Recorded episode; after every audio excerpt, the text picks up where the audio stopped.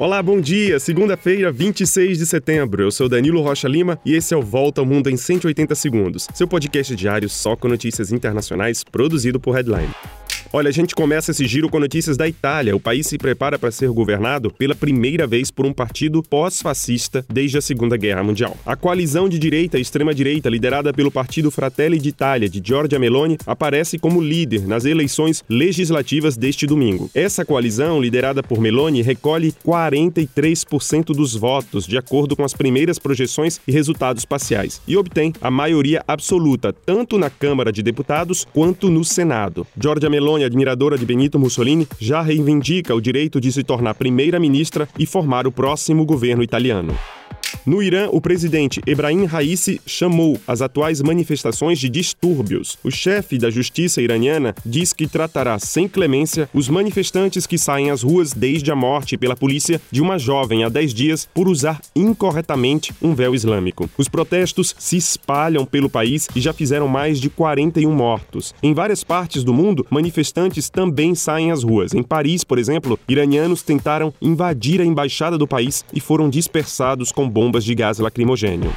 Já na Rússia, milhares de jovens tentam fugir do país depois do anúncio de mobilização parcial pelo presidente Vladimir Putin. Resultado: o fenômeno começa a criar um debate nos países vizinhos e no resto da Europa sobre receber os possíveis desertores do governo russo. A Finlândia, por exemplo, fecha suas fronteiras e impõe cada vez mais condições de entrada para os russos, que já tinham vistos de turismo antes do início do conflito.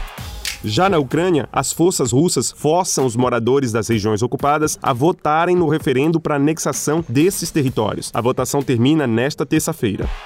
Vamos para a Ásia. Nas Filipinas, o super tufão Noru, com ventos de 200 km por hora, castiga o país. A capital Manila está isolada com a suspensão de todos os voos e cinco socorristas morreram desde ontem ao tentar resgatar moradores em áreas alagadas. O Peru declarou estado de emergência numa área da Amazônia afetada por um vazamento de petróleo. Um oleoduto de 800 quilômetros se rompeu há nove dias e derramou 2.500 barris de petróleo, afetando seis comunidades indígenas. O vazamento foi controlado e uma investigação foi aberta para apurar o desastre ambiental. E a gente termina por essa notícia com ares de filme, como Armagedon. A NASA vai desviar a trajetória de um asteroide a 11 milhões de quilômetros da Terra. Uma sonda lançada no ano passado vai atingir hoje o asteroide a uma velocidade de 20 mil quilômetros por hora. Mas nada de pânico. A manobra é um teste contra ameaças futuras e esse asteroide de hoje não representa perigo ao planeta Terra. E é isso, a gente se encontra amanhã. E não esqueça de acessar beta.headline.com.br. Um excelente dia e até amanhã.